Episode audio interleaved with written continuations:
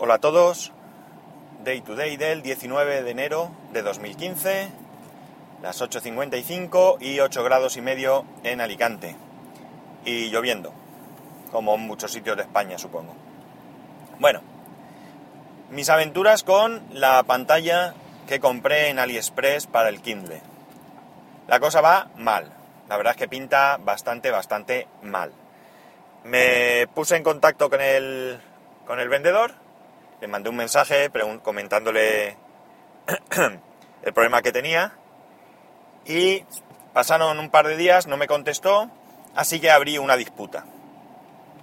Una vez abierta la disputa, siempre con foto, porque mmm, creo que no hay manera de enviar una, una disputa si no envías foto, o por lo menos yo no lo vi porque de hecho la parte donde pone adjuntar archivo o algo así tiene asterisco rojo de, que es obligatorio.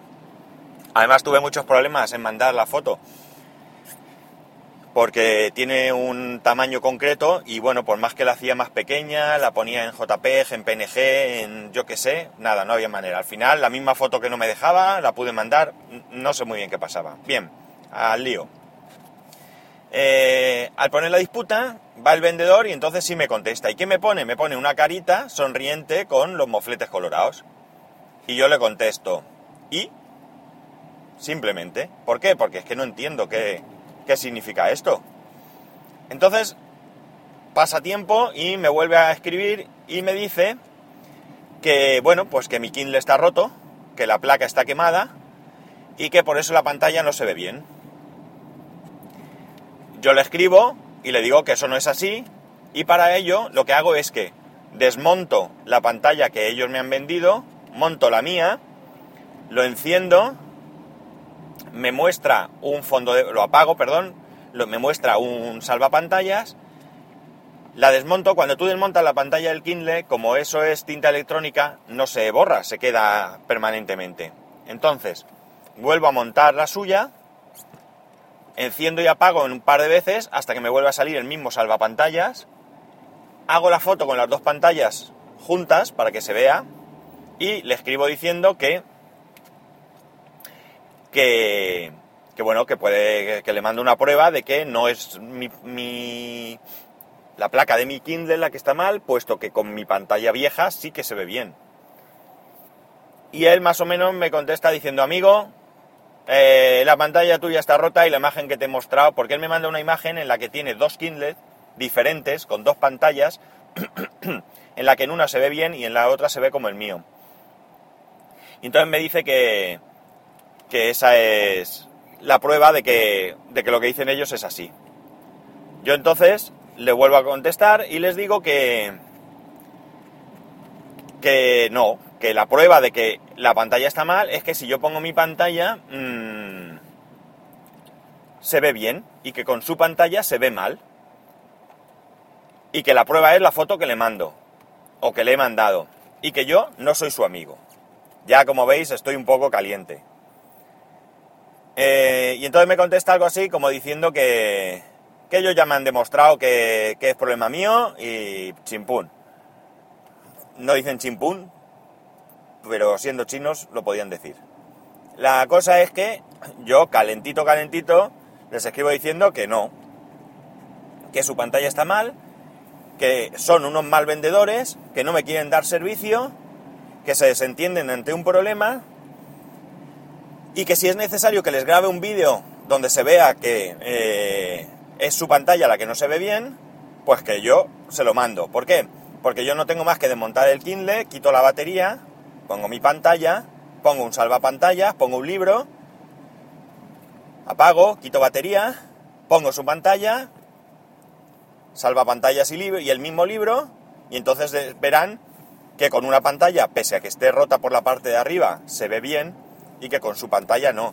Si alguien tiene más conocimiento que yo y piensa que sí que puede ser un problema del Kindle, que me lo diga, porque para mí, que llevo muchísimo tiempo como técnico, me da que no. Y eso es eh, otra de las cosas que me dicen, que, eh, que a lo mejor, si no tengo experiencia, pues que a lo mejor lo he, la he estropeado. Yo les escribo que experiencia tengo y de sobra. que soy técnico y que cambio pantallas y, y, y placas y que por tanto no me tienen a mí que decir que, que lo he hecho mal. Porque, a ver, si es que lo tengo clarísimo, si lo hubiera hecho mal, pues me fastidiaría y punto, ¿y qué voy a hacerle? Cuando compré la pantalla para el iPod, que, me, que que me la cargué yo al desmontarlo, me llegó la pantalla, la monté y funcionaba. Es decir, que si es que no tiene mucho misterio, y más el Kindle, el Kindle lo que tiene es mucha tornillería, eso sí que es cierto. Pero una vez que tú montas la pantalla, eh, es un conector único, donde tú lo pinchas y va, lo quitas y no va.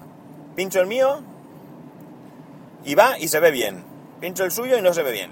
No sé, yo para mí está clarísimo. Quizás, eh, ya digo, hay alguna otra cosa que no, que me, que se me escapa, pero me resulta curioso, vamos, me resulta curioso. Además, cuando tú quitas la batería, el King le hace un reset, con lo cual carga todo. Con lo cual tampoco es que mi pantalla al ponerla ya tiene ahí una imagen residual.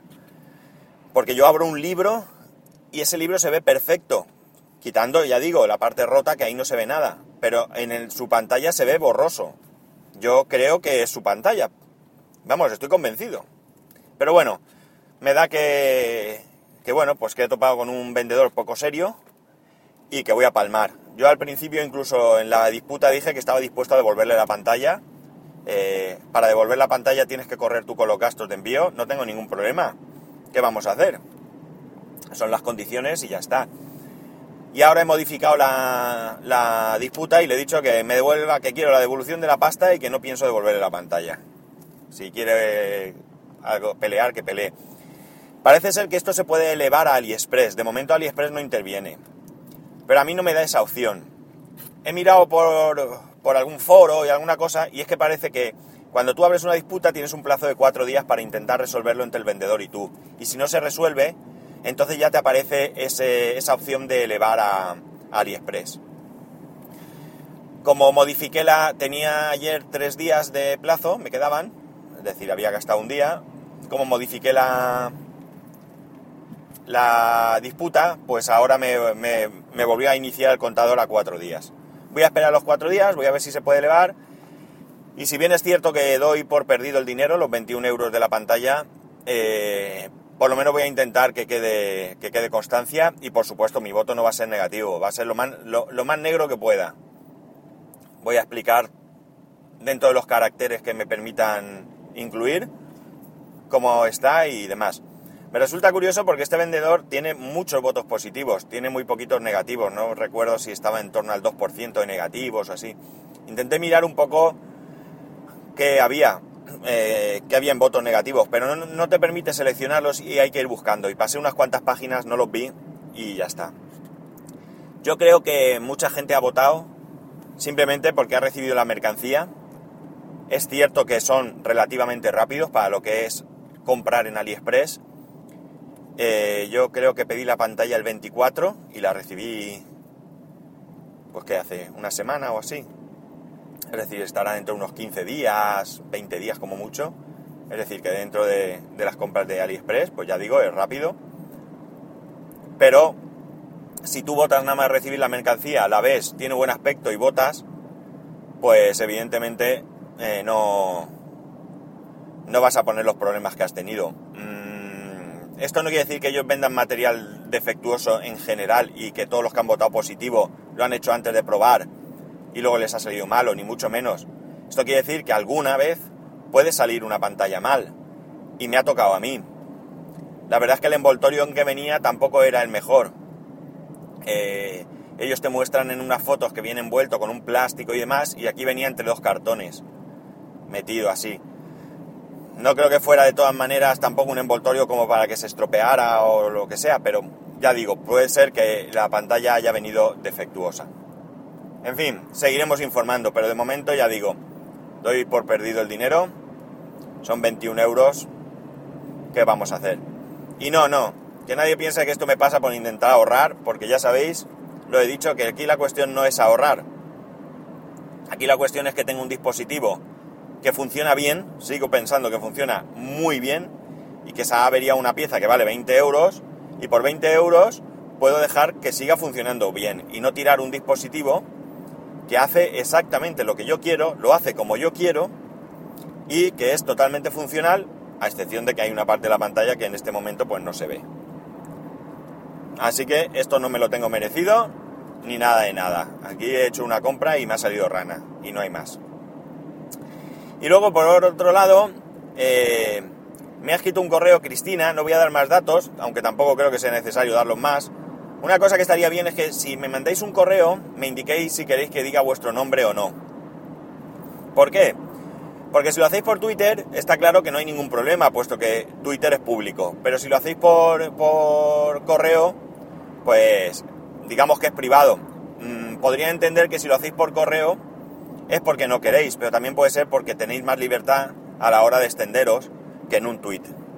Pero, en fin, la cuestión es que Cristina me escribe y me dice que hay una aplicación para controlar el acceso a los niños en el, en el iPad. Ella concretamente lo utiliza en una tablet Android.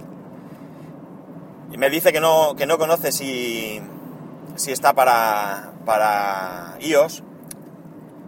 Y esta aplicación es Custodio.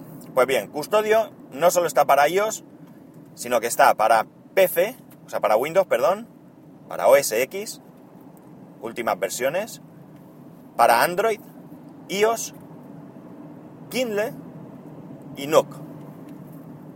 Y no está para Windows Phone. Una vez más, el gran olvidado. Custodio no lo he podido probar como yo quisiera para daros una, una buena valoración, pero voy a hablar un poquito entre líneas para no tampoco extenderme mucho. Eh, Custodio hace mucho, mucho más de lo que yo realmente quería. Porque tú aquí puedes limitar cantidad de cosas. Eh, puedes limitar eh, el acceso a Internet, a qué páginas pueden entrar. Por supuesto puedes limitar el tiempo. Eh, creo que también puedes limitar aplicaciones, aunque esto no estoy muy seguro. Si se excede en algún punto, ocurre alguna cosa que tú quieres limitar, pues te puede mandar un aviso a tu móvil o a tu correo, no sé cómo lo hace, ya digo que no la he podido probar en todos estos aspectos. Por lo tanto es bastante, bastante, bastante completa. Creo que puedes crear, eh, bueno, hay dos versiones, hay una gratuita y hay una versión pro, o no sé cómo la llaman, premium o como sea. La versión premium hay algunas diferencias interesantes, por ejemplo, que tú puedes eh, tener más usuarios.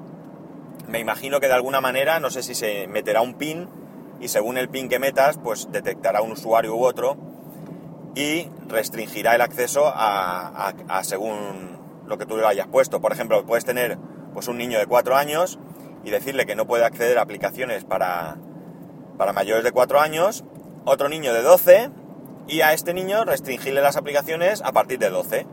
Con lo cual está bastante, bastante completo. Eh, tengo que echarle un vistazo en profundidad, ya digo que no he tenido tiempo, solo el tiempo de instalarlo y, mirarlo.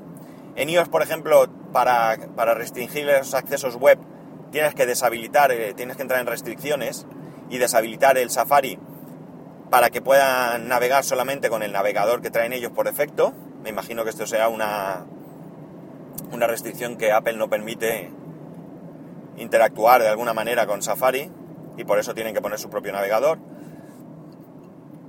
Y... ¿Y qué? Se me ha ido la cabeza. Estoy fatal, ¿eh? Estoy fatal.